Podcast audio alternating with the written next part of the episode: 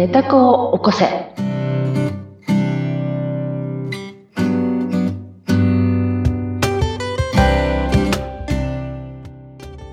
皆様こんにちは。寝た子を起こせのひでかです。ご一緒するのは水野ゆきです。ひでかさん、今回もよろしくお願いします。はい、よろしくお願いします。さて、ひでかさん、はい、はい。嬉しいニュースがありましたね。あー、そうなの。アンケートね。アンケートね。ねアンケートね。アンケートが来ました。おめでとうございます。ありがとうございます。アンケート来ました。嬉しいですよね、声が届くと。うんすごい嬉しいですね。アンケートいただいたんです。はい。ごはい紹介いただけますか？はい。ありがとうございます。はいえっとですね、えっと、55っていう回をですね、聞いてくださって、それの感想ということでいただいてます。55は何ていう題名だったかというと、うんえっとですね、ポンコツタヌキの話だったんですよね。間抜けタヌキか。えー罪悪感を取り払う実験。はい。3、間抜けタヌキの自分を愛することの難しさの巻。これを、を聞いてくださって、うんそれでアンケートを、あの、書いてくださったようです。ありがとうございあます。りがとうございます。はいえっ、と、Y さんって言ってみましょうか。Y さんからいただいてます、ありがとうございます。本当にありがとうございます。はい。じゃあ読みますね。はい。えっ、と、55の感想ですと。最近、ユダヤ教の休息日、うんシュパットをカレンダーに書き込んでいて、それを死守しています。うんうん笑いってなってます。うん休みを取ると、あれが欲しい、これが欲しいという左脳の言葉が静まる気がしています。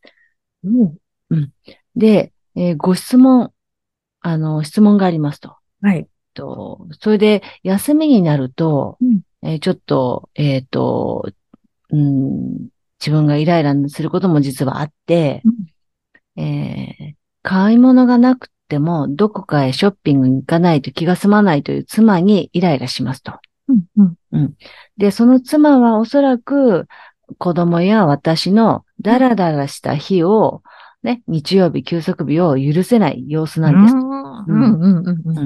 うん。うん。うん。うん。で、この、えー妻のその許せないと思う、えーその原因がですね、うんあの、あって、そのショッピングに行きたいとか、うん。あなんかそういうふうに、あの、要求されるんだと思うんだけれども、はい。これをまあ、チェンジするには、うん。自分の内側の罪悪感を満たすこと、うん。ここまでは分かっています。うん。でもまだうまくいかないですね、と。苦笑いというアンケートをいただいております。ありがとうございます。質問もいただいておりますね。ありがたいですあね。りがたいですね。はいこれね、様子がね、浮かぶんだよね。自分が昔妻だった時にね、うんうんあの、重ね合わせますね。はい。う んこれでも、え？割とこう、世の奥様と言われる方は、うんうんうん思い当たる節があるんじゃないでしょうかね。ねえ。あるあるだと思うんですけどね。うんね、奥様のみご身分の方はね、そんなの当然じゃないかと。そう。ねえ。何を言ってるんだっていう感じかもしれないんだけど。それはもうね、ね、うんゴロゴロされたらイラッとしますわよってそうそうそうそうそなりますよね。う。なるよね。で、そその時に、じゃあちょっとこの55回なんて話だったっけなってちょっと思い返すんだけど、うんえっと、この、この方は、その、休息日をね、わざわざ、その、ユダヤ教の休息日を、うんあの、カレンダーに書き込んで、この日は休みだよと決めてると。まあ、は安息日っていうんですか？い。うんえーまあ、神聖なる日だからもう絶対休むと決めて、えーその日はもう絶対その、体を休ませる、思考も休ませる、うん仕事から離れる、みたいなことをやってんだと思うんだよね。うんこれを聞くと。うん。で、それをすると自分の、その、欲、欲望、うんあの、あれが欲しい、これが欲しい。つまりは何が足りないとか、うんそういうところから外れると。うんうんうん。あの、不安とか、えーその、イライラする気持ちから自分は休みを取ると外れると思っていると。うんそれを感じていると。うん。その左脳が静まるっておっしゃってるんですよね。う。んうん。で、この間、この私が何にもしないっていう日を決めるんですよって言った時に、うん。やってますって言った時に、水野ちゃんが、うんえー私は遊びに行く日があって言ったら、その遊びに行く日は遊びの日に行く日だから休みの日じゃないですよって言ったら、そうそうびっくりしてたじゃない？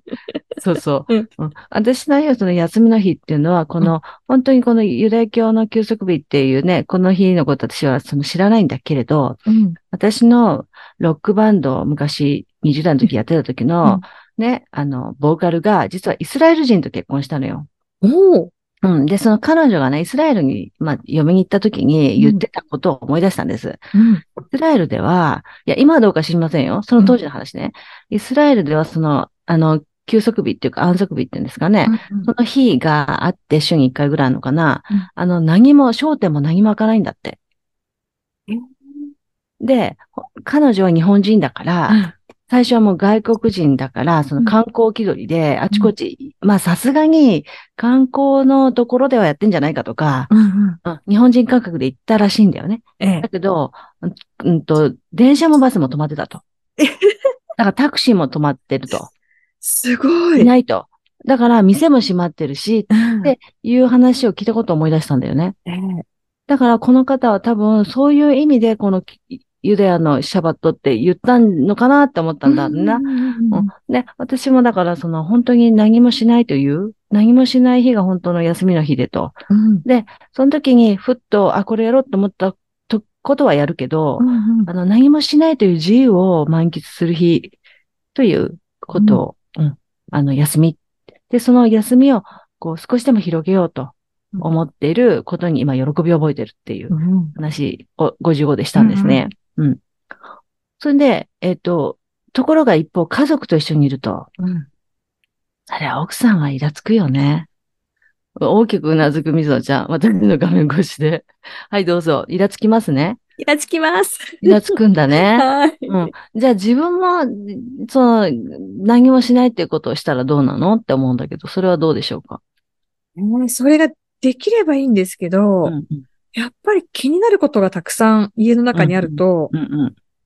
それをやりたくなっちゃうんですよね。そうだようね。んうん、で、えーっと、やって、うん、自分は満足だけど、ふと見ると、うん、何もしない人がいると、うん、イラってくるよね。ちょっと待てと、共同で使っとる場所でしょって思うんですよ、思うよね。うんそうそう。この間のあれにもあったけどね、玄関掃除はささっとできるけど、トイレ掃除はイラつくっていうのがあったもんね。そうそうそれとまあちょっと似てる気がする。うん。ほんで、それ私も、あの、大昔ね、嫁の立場だった時、お正月の三が日なんかすごいそれ感じたよね。そうですね。うん、やっぱりすごくその、その、まあ、特別な日だったけど、そういう時もやっぱ感じはしたよね。まあ、ほら、男性陣は、まあ朝から飲んでるわけだよね、何もしないで。で、子供も、男の子供は何もしないんだよね。うんで、女の子供の方は用事を使ったりするわけよ。そうですねあ。そこのあね、ポストに行ってきなさいとか、そうですよね。そうそうそうそう。まあ、古い考えだったり、その地域性もあるかもしれないけど、うんことあったよね。だからそういうイラッとしてたよね。そう、動かない人を見ると、うん理不尽。そう。ね、思うよね。じゃあ、それ、まあ私ちょっと今、これ説得かけられないかもしれないんだけど、立場がね、今ほら、もう夫がいないから、うん、いないんだけど、まあでも家族はいて、うん。この時どう思うかなんだけど、私はあなた、あなたは私なので、うんうん。その、休みになると、どこかショッピングに行かないと気が済まない妻っていう一文があるんだけど、それってあなたなんですよ、とこなんですよ。私の解釈では。あなたの内面を奥様が見せてくださってるのではないですかっていう問いかけを、ねだこちゃんに確認が必要かなと思うんですよ。うんうんあなただから気になっちゃうってことですね。だから気になっちゃう。そうそうそうそってことはうん、休まなくてはいけないっう。うんていうふうに貸してしまってるってことそう、ちょっとまだね、まだ無理くりやってるって感じ。まだ本当に自らもう本当に望みで願望で本当にこれをやって、もうそのためにっていう感じじゃないんだよね。休まなければならない、ねばならないっていう感じでお休み。まあそれでその喜びというか、その効果を分かれ、分かり、分かりつつあるうんって言ってるから。だから多分この方はみんながそういう気持ちになってくれたらもっと嬉しいって思ってんだよね。うんうん。で、それもすごくわかるんだけど、他にも強要したいってことですね。そうそうそうそう。だけど、ほら、自分のことすら変えられないのに他人なんて変えられるわけないじゃんって、ほらうん、いつも私が言うじゃないですか。ええ。自分のこの変えることだってこんなに苦労してるのに、うん無理だぜ。うん無理だぜ。だぜ。他人は本当にそうですよね。うんでしょ？そうすると、じゃあどう考えるかっていうと、あなたのことは私ですと。うんその、いうことを考えたときに、私が何かを我慢させてることを見せてるんだよってことなんですよ。うん。うん。うん。だから、この方はもしかしたら、買い物に行くっていうこと、ね、買い物じゃないかもしれないんだけど、うん、うん。何かを欲すること例えば仕事のチャンスとか、うん。あとお金の高とか、あと商品を売ってる人だったら商品の質の向上だったりとか、まあそれ高く売れるからとかあるじゃない、あ、と納期をもっと長くしたかったりとか、逆に短くしてもっと早く売りたいのかわかんないけど、そ、の要望？うん。その、えー願望というか、その要望？でもその理由はそうすれば、そうすれば自分が幸せになるんじゃないかと思っていて、うん。うん。で、ゴーショッピングもそうじゃん。私たちそうじゃん。そのなんか物買えば幸せに一緒になるじゃん。うん。なるそそう、そうね。そうんの、その大概ね。大体の現象だと思ってて。うんだから何かを制限していて、うん。そういうふうに自分もしたいのに、それを制限してわざわざ休んでるって、どっかでまだ無意識で思ってて、うん。だから妻がどっかショッピングに行こうって言った時イラってくるんだよね。うん。俺が我慢してんのにって。うん。ショッピングじゃないんだよ。俺の場合もしかしたら。うん。違うことの我慢なんだけど。うんうん。って思うんですよ。だからそれちょっとネクタ掘ったらどうでしょうと思うんですね。で、それが分かって、自分をよしよし分かってるよと。うん。これは何とかっていう欲欲が、欲望、願望があって、うん。それを自分は今制限させてんだよねって。うん。分かってるって。ネタコに言うだけで展開を変わってくる。と思う。なるほど。そうそう。分かってるよって。うん。うん。知ってるって。それを自分、そのことを言葉で言うと、うん自分を丁寧に扱うっていう感じ？うん。うん。自分をすごく丁寧に扱ってあげるっていうこと、うん自分を大切にするってことが、そういうふうなネタコ実験でやっているんですね。いや、やろうとしてるし、頑張ってるんですよ、今私が。そう思ってんだねって分かってあげる。寄り添ってあげる。うんで、何度も言うんだけど、行動と思うことはまた別だからねって。ですね。そうですね。そうだから、休んでも、その、なんか、何でしたっけ？シャバット？うん、シャバト？うん、をうん、やりつつ、うん。イラッとしてる自分に寄り添ってあげるってことそう。そうそうそうそうそう。それで、相手を変えようとしないってことね。あ、奥様を。奥様を。まあ、してらっしゃらないと思うんだけど、うんそう。そう。そう。あ、見せてくれるんだな。逆にありがとうぐらい。あ、自分のネタコにね、気づかせてくれて、うん。あ、ありがとう詰まって、そこまで展開ができたら多分現実は変わってくると思う。私のすごく嫌な人がいなくなったりとか、うん転勤したりとか、自分がそこ場所が変わったりとか、そういう時はこういうことが起きてた。うんありがとうまで行き着くっていうとこですね。そうそう。まあ、見せてくれたんだねって。だから、よく鏡って言うじゃないですか。はい。相手は鏡って。その鏡ってどういう意味って言ったら、鏡って自分のことを映すじゃないですか。うん。自分って自分のことを絶対見れないんだよね。うん。鏡を通してでしか見れないでしょ、うんだから鏡ってあるじゃないですか。うんその鏡の役割をしてくれてるのが奥さん、家族。うんこれまたはっきり映りそうですしね。すごい映るよ。他人で一緒に住んでる人は奥さんしかいないから。本当ですか？そう。ですよね。そう。ほら、私たちはほら、もう子供にはもう、ほら、ところでないじゃん。キューって。キューって簡単にチュルンってやるじゃん。そう。いともたやすく。そう、たやすくね。で別に何も期待なくやるでしょ？ってやれるし、出っ放しでいいで相手がなんとす。そう。ね？やりっぱなしでしょ、うん。向こうがな暴れてなんとかあんとかって言っても全然 OK じゃん。はい。で、お母さんこんなんじゃないって怒っても全然 OK じゃん。分かった分かったごめんねってやれるじゃん。はい。でも、ほら、よそのさ、うん家庭で育った、まあ他人は、他人っつったら、そうですよ。そう、そういう感じ？そそれがまあ当然？だけどそれが一番ありがたい、本当は。うんうんうんよく見せてくれるから、自分を。投影してくれるっていうのかな。なるほど。そうで、この方は多分この文面から見て分かってんだよね、それを。分かってる。だけどあ、だけど、す分かってるんだけど、断りは分かってんだけど、うまくいかないですねって言ってます。そううまくいかないって言ってるかっこ笑いと。かっこ笑いと。そう。だから、自分を変えるしかないんだよねって分かってんだよね。うんそう。でもうまくいかない。その、でも自分を変えるのは、最初のステップは、あ、見せてくれてるんだなって気づいて、ほんで、ありがとうって言えて、分かってるよ、自分のネタ子もそうなんだよねってうん、寄り添ってあげて、丁寧に。分かってる分かってる、自分偉いよねって、バッチグーってやってあげる。で、妻も大事だから、妻の、あの、要望も聞いてあげて、自分偉いよねってやってあげる。うんうん。そう。そういう、それをちょっと実験してみていただきたい。もちろんやってると思うんですよ。これ、これ、この方すごいよくわかってるうんうん感じがしすごくするのは文面でね。うんで。そう。もう一息ってとこですかね？そしたらこの方。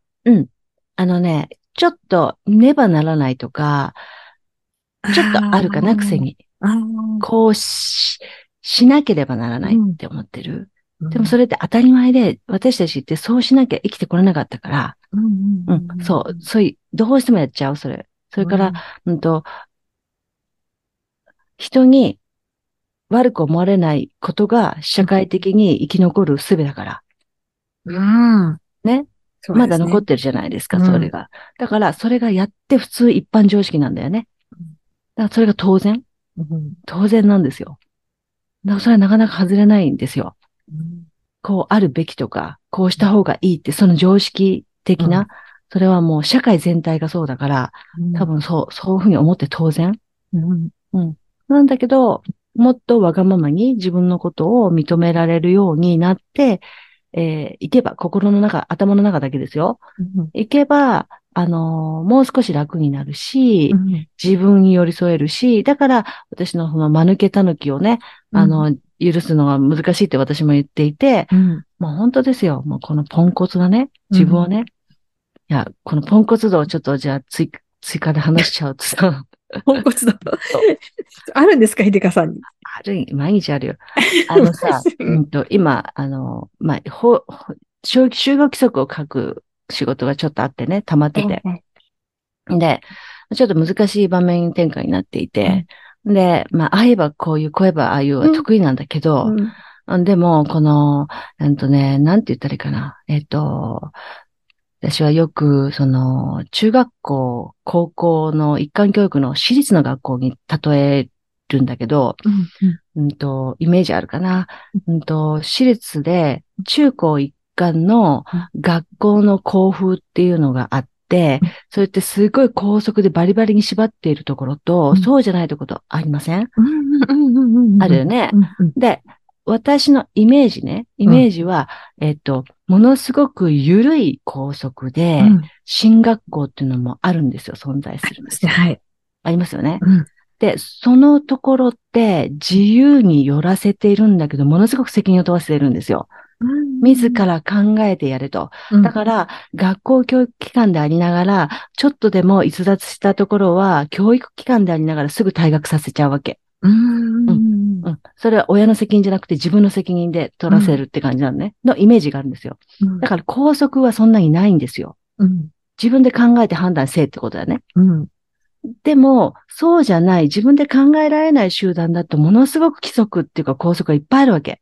うんなぜならば、なぎなぎちゃんがいいって言ってたのになんで私はダメなのっていうようなことでしかけ比べられない子たちがいっぱい出るから。うんそうすると、すごいたくさんルールがいっぱいできちゃうわけ。うん公平にしようと思えば思うほど、高校の校長先生が。うん実は就業規則も同じで、会社の社長が、ううんん、あの、すごく、なんていうかな、もう、当たり前のことが自分で考えてできるような社員しかいなければ、ルールなんてないんだよ。ああない社会人ですね。大人ばっかですもんね。そうない、ない。うん、そう。だけど、そそうじゃない会社だと、ものすごくもう細かく決めなきゃならないんですよ。うんうんうん。だから、そこの時に、ああ言えばこういうが役に立つんだけど、んそれをね、今作ってるんですよ。うんで、でも、書けば書くほど会社も苦しくなるんです。抜け道ができるから。。ああ、あ、そっちですか。そう。はい。大人の世界で言ったら、まあ、子供の世界もそうだね。不良学生がさ、いや、A って書いてあって B って書いてあるけど、その間の抜け道を探すわけだ。ここは書いてない。例えば、えっと、爪にマニキュア塗ってはいけないって書いてあって、手に、手にマニキュア塗ってはいけないって書いてあったら、足に塗ってはいいんだよねとかさ、あそういう感じ？うん。あるでしょ？ありますね。そう。だからそういう抜け道を探しやすくなるのね。書けば書くほど。どそしたらものすごい長くなっちゃうわけ。うん、もう爪というところには絶対マニキュア塗ってはいけないって書かなきゃいけないわけ。えっと、名称なるところにはですよね。そうそうそうそう。へで、そういう仕事を今やってて、だからすごく細かいわけですよ。ーで、私は仕事を早く終わらせるのにすごく自分の中での、いなんか、なんていうの、得意技を感じてるから、ええなんか徹底的に早く終わらせるわけ。はい。そうするとさ、前置詞が間違ってたりとかさ、点が抜けたりも、そう、そういう細かいとこは苦手なのね、私。うんもう目も弱悪いしさ、うんそこがポイントじゃねえとか思っていくとこあるからさ。うん。で、それでそれを最終チェックした人が、ここがどうのこうの、その情報の括弧が違うとかさ、フォントが違うとかさ、そうそういうのを言ってきてくれるわけ。なんで、すいませんね、雑な仕事でって。まあそういう失敗談。うん。まあこんな毎日うん。ありますよ。うん。でも、昔だったら、そう言われたらそれがいけないって思うから、ねばならない。うんそこをきちっとしなければならないって思ってたの。でも今すっかりないから、ないんですよ。だから見つけてくれてありがとうっておしまいだから、指摘されるし失敗なんだけど、うんうん。でも全然自分のことをすごい責めなくなってるんですよ。でも、仕事はそれで丸く収まっていくしうん、気持ちは前向きなので、うんネガティブにならない分、また次いい仕事になってきますよね、きっと。って想像できるでしょ、うんよその人が見えたら。うん。でも当事者は本当はそれじゃない人が多いと思うんですよ。うん。うん。細かなところは違うって指摘された時にね、あーって私みたいにこう軽くさ、雑な仕事ですいませんねっていう本当にもうね、軽いよな、品ないなって今思って、聞いながら思ったけど、うん じゃなくて申し訳ございませんと。はい。以後気をつけますって。うん。で、それからすげえ時間かけてさ、目を真っ赤にしながら、やらねばならないって昔思ってた。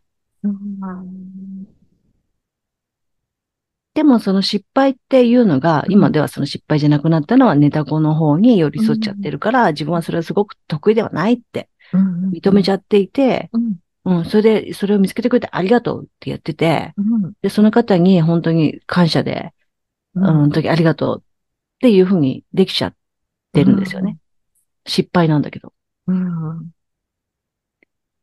で、話を戻し、戻すと、ええ。うんとこの、えっ、と、あれ、何だったっけ？ってことになっちゃったけど、話が横にそれすぎちゃって何だったっけ？ってなっちゃったけど、ええっ、え。と、休みになって、自分のうん、ええですね。妻が許せないってそいうう話からでしたもんね。そう、妻が許せないってね、それ、ねばならない、何々しなければならないって思っちゃっているでしょって、だけどそれを自分の得意技じゃない、得意技じゃなければ失敗じゃないって思っていいんじゃないですかって。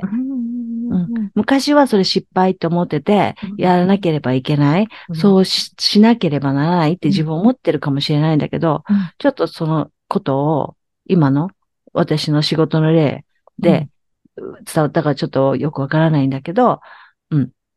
失敗じゃなくって、うん。私の得意技はここなんで、うん。そこの部分はごめんねって。うん。うん。だから、みんなでチームでやろうってことですよね。そうそうそうそうそうそう。あの、それがうまくいかないって許せないっていうところを、自分をそこ責めない責めない。自分が許せないとか、この部分は許せないと思ってても、うん妻の A というところが今許せないって、ね、自分が許せない、自分が、うんと、妻の A を許せないと思って、悶々としてるよね。うん。うん。だけど、他の人は A というところは許せても B っていうところは許せないって思ってる夫もいるかもしれないんだよね。うん。でも、うんと、許せないっていうところは同じかもしれないけれども、その妻のことを許せない、妻の、自分のことを許せないっていう、その妻のね、あの、行動を見てうん、自分のことを許せないっていうことをすごく自責の念で駆られてるんだけど、うん。それは A でできる人と B でできる人と違うよねって、うん、両方いるよねって、それ A、B 両方完璧にできなくちゃいけないよねってことではないんじゃないですかっていう。うん。だから、うんと、自分の、その、その意識の問題で奥さんがうまくできてることもいっぱいあるわけで。うん。で、たまたまこの、えっ、と、自分が許せてないところが、たまたまそうやって見せてくれて、うんそれで、えーね、買い物に行かなきゃイライラするっていうのを見せてくれて、うん。そ、っていうね。で、それをゆ自分の中の内面を許してないからそれが見えてんだなって分かってるから、自分の中の何かを許さなきゃいけないって、でね、受け入れなきゃいけないってこう、思ってらっしゃると思うんだけど、うん。伝わったかな、うまく。なかなかうまく今言え、ちょっと失敗したなと思いながら喋ってる。そんなことはないですけど。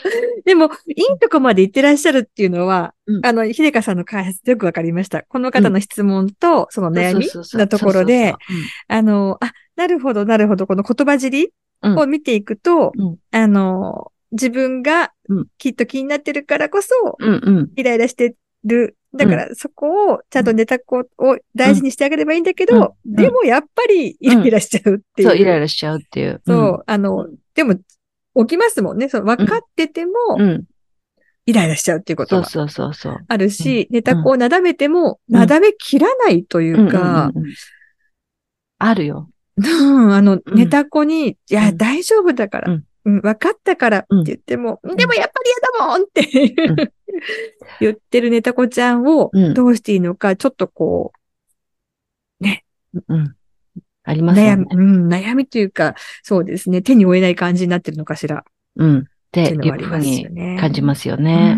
ううんん。でも、やっぱりこう、時間をかけてやっていくしかないんですよね。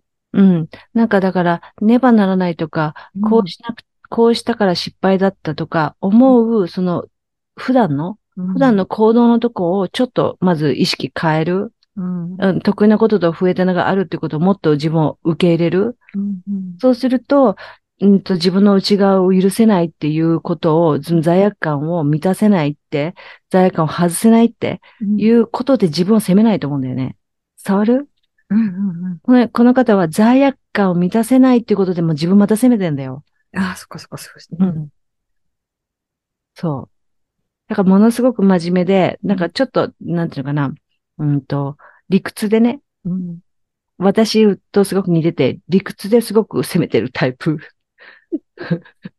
そう。うん一個一個丁寧に見てるんでしょだから。そうそうそうそう。そだからえっと、分析ができてるんでしょうう。ね。そうそうそうそうそう。真面目で。そう真面目でだから分かってて、できないから余計責めてんだよね。で、余計この、どうしていいか、うまくいかないですねってなっちゃそう、うまうまくいかないって思ってらっしゃる。うんでも分析できるところまでってのはすごいですよね。すごいの。そあう。だからちょっと視点を変える。うん。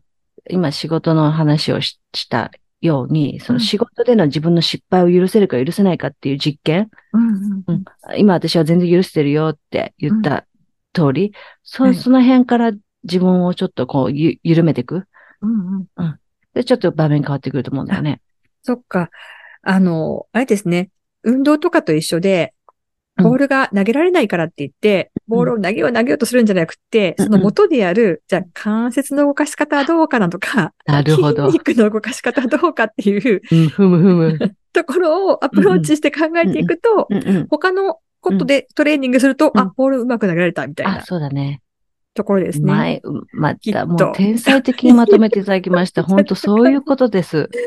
訓練ですよね。そう。そう。結果は同じになるけれども、そう。見、見るとこを変えるっていう、ね。変えるってことですよねそうそうそうそう。まあ、球筋ばっかり見とるんじゃなくてってことですよね。そうそうそうそう。また、この間の俯瞰力とちょっと似てるよね。ちょっと違う、上から見て違うところに、こう考えを泳がせるというか。うんうんなので、ひょっとするともっとこう、許しやすいこと、自分のことを許しやすいことから訓練していくと。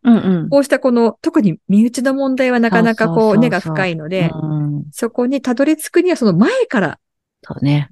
やらないといけないってことですね。ねうん。やってみたらもっと、うん、違う風にできるんじゃないかなって思う、思いますけどね。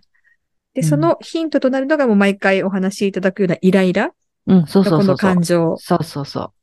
そう。あちっちゃなことでもまずイライラした時に立ち止まるのが大事かもですね。そう、今私なんか信号があ青点滅になったイラって来た時も止まっていくからね。ネタ子ちゃんに。そう。体も止まってるけど、なんで私こんなことでイライラしたんだろうって止まってますからね。自分で聞いてます？わかります？体ももちろん止まるんだけど、うん。うんそっか。心もちゃんと見てあげなきゃ。そうそうそう。うん。たかだか点滅しただけでなんでイライラってきたのって。そう問いかける癖ですね。うんそう。そう。もうそうすると。ネタこういっぱい転がってる？うーんうん確かに。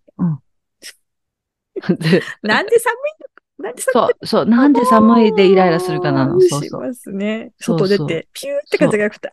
そうイラってしますけど。だけどその日がライブの日だったら全然イライラしないんだよ。しないです。そうなの。だから、そこなの。本当ですね。そうなんですよ。本当にそうなの。ネタはあるし、訓練のしがいはありますねう。ん。本当にそうなんです。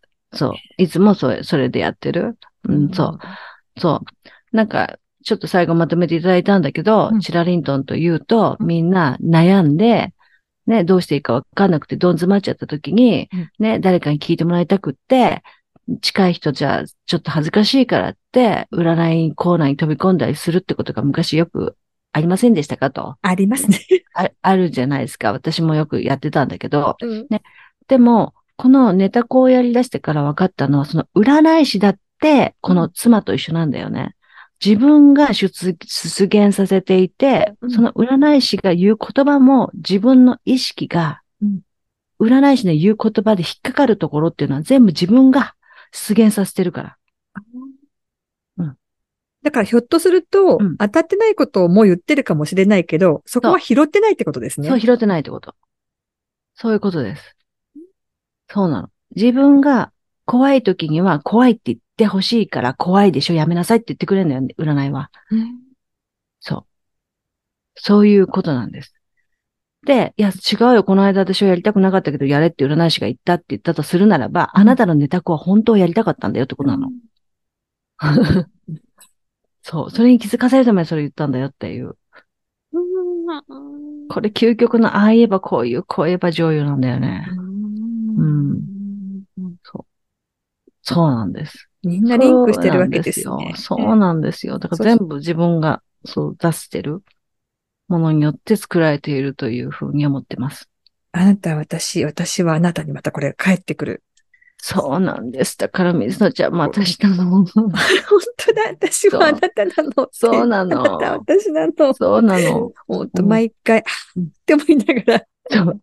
そうなの。一緒なの。そうなんです。そして今日もまたメモがたくさん増えました。あもう、メありがとうございます。もう真面目にね、あの実験結果を私にいつも持ってきてくださいますから、はい。また次回お聞きしたいと思います。ありがとうございます。ということで、今日はな、はい、あの、そろそろお時間ということでね、そうですね。また続きの話にもなりますか？次回は。そうですね。続きの話に、ね、なりそうですけれども、はいえーあの、ね、えー Y さん、今日はね、本当アンケートありがとうございました。なんかこの話で盛り上がりましたけれども。おかげさまで。あ ありがとうございます。はい、ありがとうございました。こうしてね、あの、ひでかさんにアンケートであったりとか、それから、あ質問か質問であったり、それから報告ですよね。こんはいはない結果が出ましたっていう報告。告うんやっぱり質問は多いかと思いますので、小さなことでも結構ですので、どんなことでもお答えしますおので。待ちしておりますので、お待ちしております。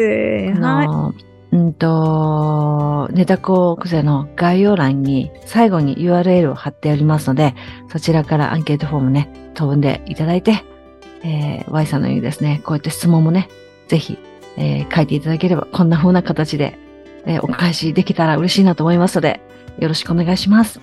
はい。ということで、ひでかさん、今回もありがとうございましたありがとうござ。いました。また聞いてね。